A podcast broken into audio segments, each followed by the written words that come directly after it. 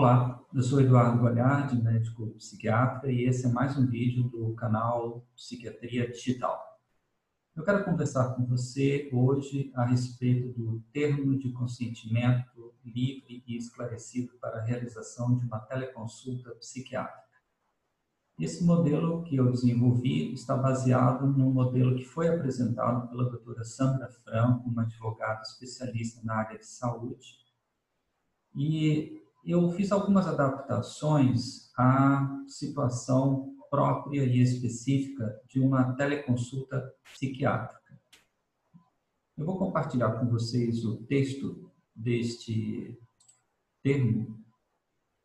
para que vocês possam entender do que se trata e como que eu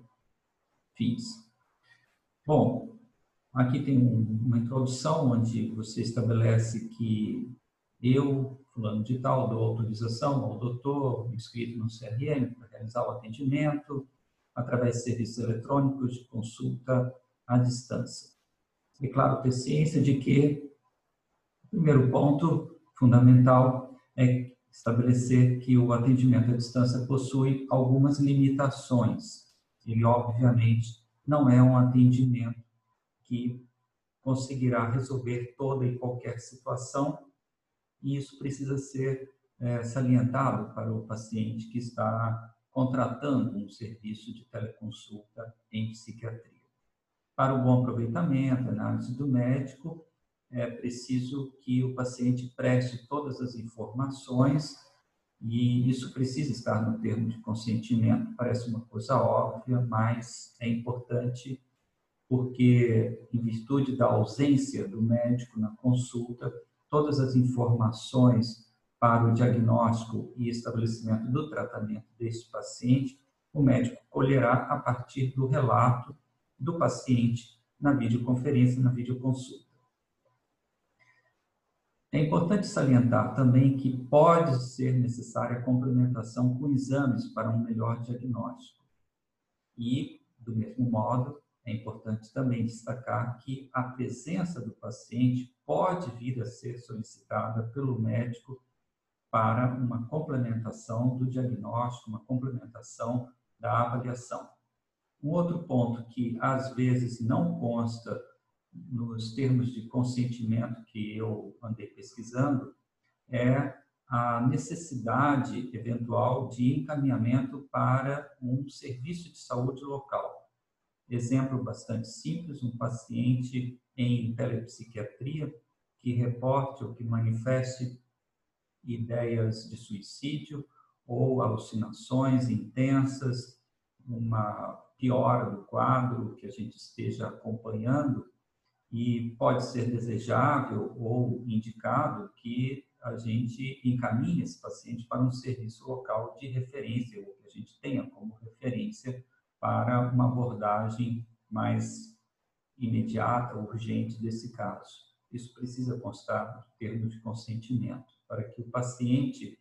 entenda que ele está realizando uma teleconsulta, mas, na verdade, é importante ele entender que a teleconsulta é apenas um dos meios de chegarmos ao diagnóstico e que outros meios complementares podem vir a ser necessários e poderão ser utilizados pelo médico. É importante também salientar que a consulta eletrônica é pontual, ela não garante ao paciente o direito ao atendimento por tempo indeterminado, enfim, para que o paciente não fique com o entendimento de que ele está contratando um serviço full-time, onde o médico, sete dias por semana, 24 horas por dia, estará à disposição dele por meios eletrônicos. Não se trata disso e isso precisa estar no termo de consentimento bem esclarecido. Um ponto que é um tanto quanto controverso, mas eu optei de assinalar no termo de consentimento este que eu estou apresentando para vocês, a proibição da gravação da teleconsulta, seja por mim, seja pelo paciente sem o prévio consentimento das partes envolvidas. Isso inclui também a proibição de se fazer capturas de tela durante a realização da teleconsulta. eu acho que eu já vi alguns advogados é, destacando a importância disso para um lado e outros destacando para outro, dizendo que sim, que a teleconsulta deveria ser gravada, precisaria ser gravada. É um aspecto um tanto quanto questionável. Eu creio que a grande maioria dos pacientes psiquiátricos não concordaria com esse ponto, com a colocação de que veja a sua consulta será gravada, ficará arquivada no meu computador ou numa nuvem, eu imagino que a grande maioria dos pacientes recusaria essa opção, não concordaria com isso. E eu sei de colegas que gravam o termo de consentimento apenas é, o vídeo onde o paciente é, dá ciência desse termo de consentimento mas não seguem, não prosseguem gravando a teleconsulta em si. Então, esse é um procedimento bastante interessante também, que pode ser adotado. Isso vai muito do estilo de cada médico, das preferências de cada médico, de ter o termo assinado, devolvido, ou simplesmente ter o termo gravado num vídeo com o paciente. O que é importante é que o termo tenha esses aspectos uh, que seja o mais completo possível, né, dando conta de diversas situações que podem ocorrer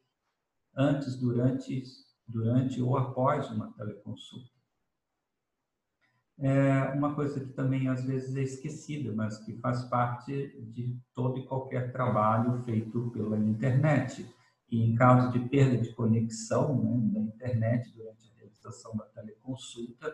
a, essa consulta deverá ser retomada por telefone, poderá ser remarcada, enfim, conforme entendimento entre as partes.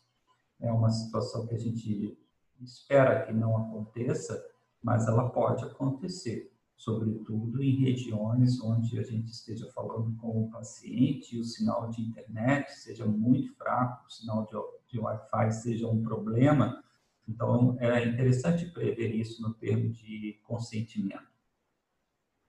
Ah, eu acrescentei no meu termo de consentimento essa, esse item de que, em caso de emergência, o paciente autoriza que a clínica entre em contato por telefone com uma pessoa, um contato previamente informado como minha referência.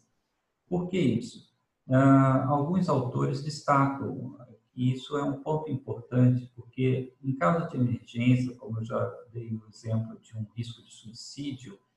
é, seria interessante o médico poder acionar, poder abordar, poder é, entrar em contato com uma pessoa de referência, é, ou diante de alguma outra emergência detectada na teleconsulta, seria interessante que o médico pudesse, então, entrar em contato com uma pessoa colocada, informada como o seu contato de referência pelo próprio paciente. Então, isso é uma, uma cláusula, um item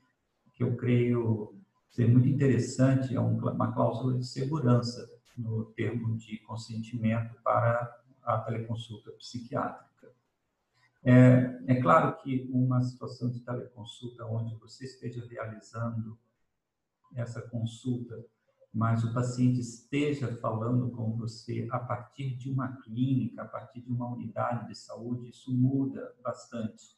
porque, como eu já tenho falado, isso permite, isso possibilita que você é, realize a teleconsulta com o paciente X, mas que, em caso de necessidade, você é, possa, nesse mesmo momento, ou em seguida a realização da teleconsulta, você consegue falar com algum membro da equipe desta unidade de saúde, desta clínica, deste hospital, de onde a videoconferência está sendo realizada. É muito diferente da teleconsulta realizada a partir da casa do paciente, que é uma situação muito cômoda, é uma coisa que é apresentada, um aspecto que é apresentado como o coração da telemedicina, mas é um tanto quanto questionável do ponto de vista de segurança, porque é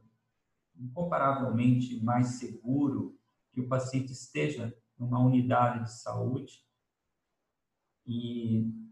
ele possa, então, a gente possa contar com o auxílio de toda uma equipe que estará em torno deste paciente, inclusive auxiliando na realização desta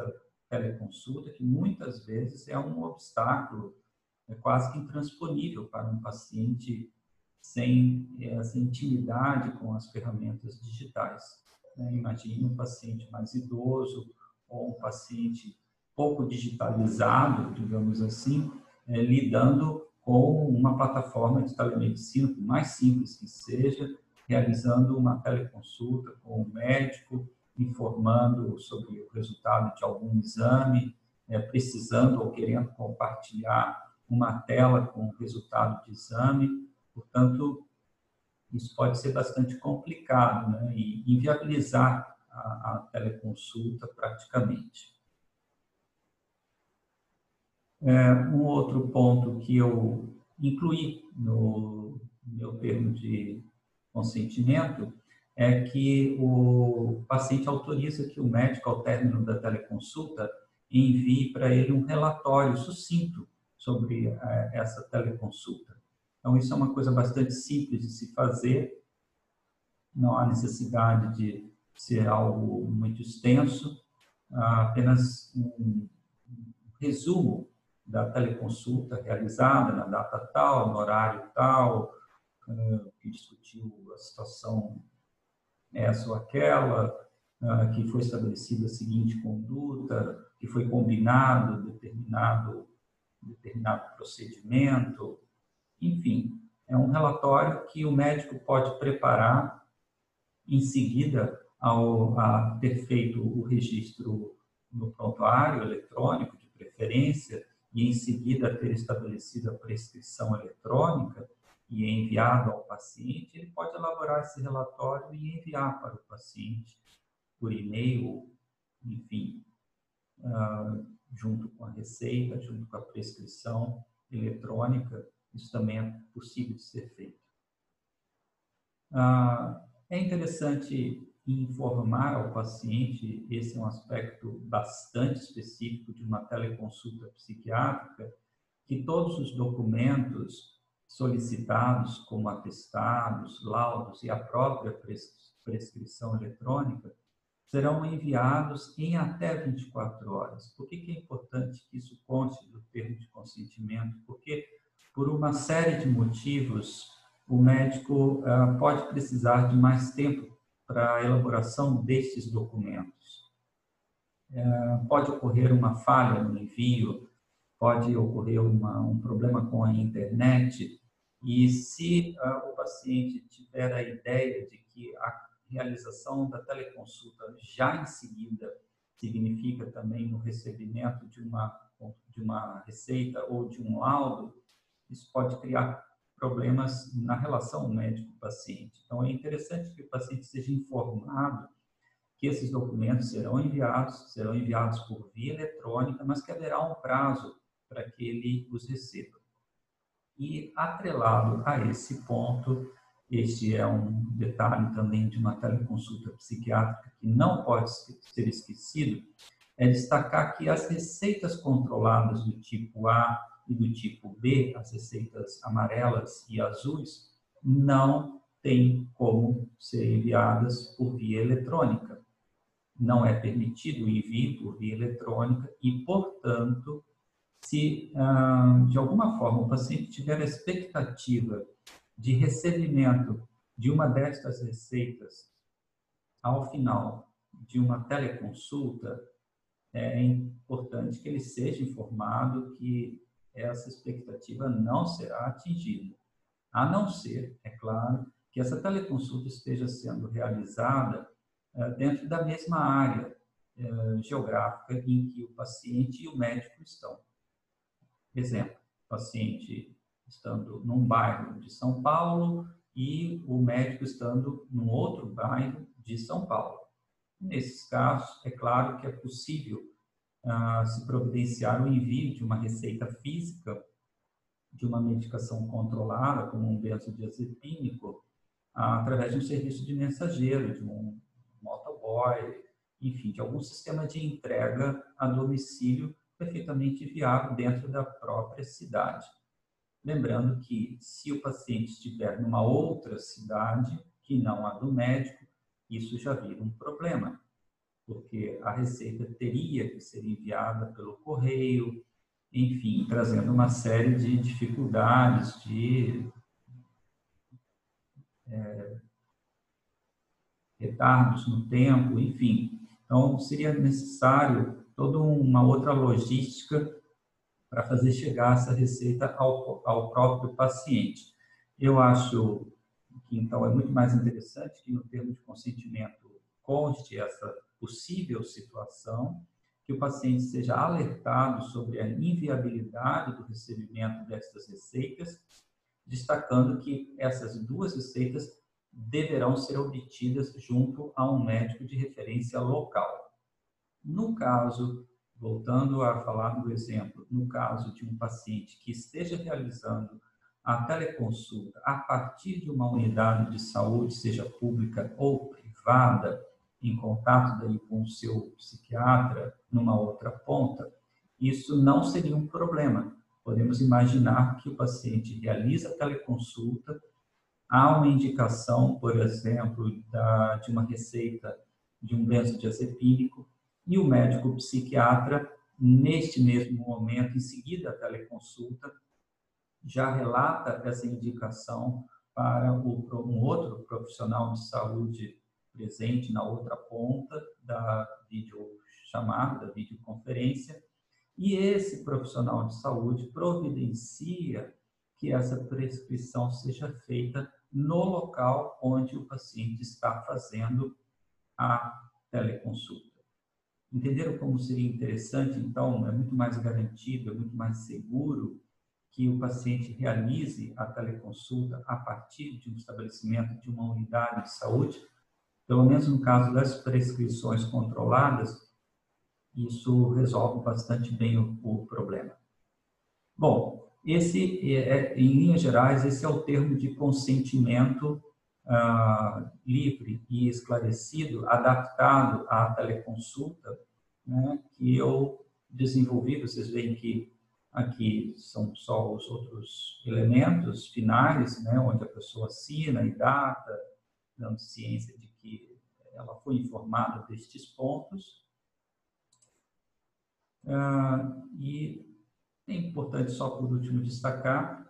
que o termo de consentimento não, não se trata de uma burocracia, de um obstáculo para a realização da teleconsulta, mas ele faz parte de todo um conjunto de medidas que o médico deve adotar no sentido de, primeiro, dar transparência a todas as informações, eh, de tornar transparentes todos os seus processos de tomada de decisão, a todos os seus procedimentos, e é importante daí envolver ah, também esses aspectos de uso de novas tecnologias, porque nós já conhecíamos como médicos os termos de consentimento para a realização de diversos exames. E com a adoção da, dessas, desses recursos digitais, desses recursos tecnológicos, é, tornou-se muito importante que é, esses recursos também passassem a ser objeto de termos de consentimento, que eles fazendo parte da relação médico-paciente, fazendo parte de todo o processo de investigação de um quadro, uh, que esses recursos também, então, passassem pelo mesmo crivo, pela, pela, pelo mesmo processo de transparência nessa tomada de decisão. Então, em absoluto, um termo de consentimento, ele é uma coisa burocrática, uma frescura que alguns profissionais estão interpondo, né, numa coisa tão simples como a realização de uma videochamada, absolutamente. De mais a mais é importante, é, por último, lembrar que a Lei Geral de Proteção de Dados, que em breve estará em vigência no país, já prevê uma série de medidas nesse sentido, de modo que ah, os dados sejam tratados com a devida responsabilidade, segurança, garantindo-se a privacidade e dados em saúde, todos nós sabemos que são dados sensíveis. Portanto, o termo de consentimento para a realização de uma teleconsulta psiquiátrica está mais do que justificado. Bom, eu espero ter esclarecido esses pontos e ter contribuído, então, para esse debate sobre ah, os preparativos né, de uma teleconsulta em psiquiatria, trazendo a minha sugestão para um termo de consentimento livre e esclarecido para teleconsultas psiquiátricas. Obrigado e até um próximo vídeo.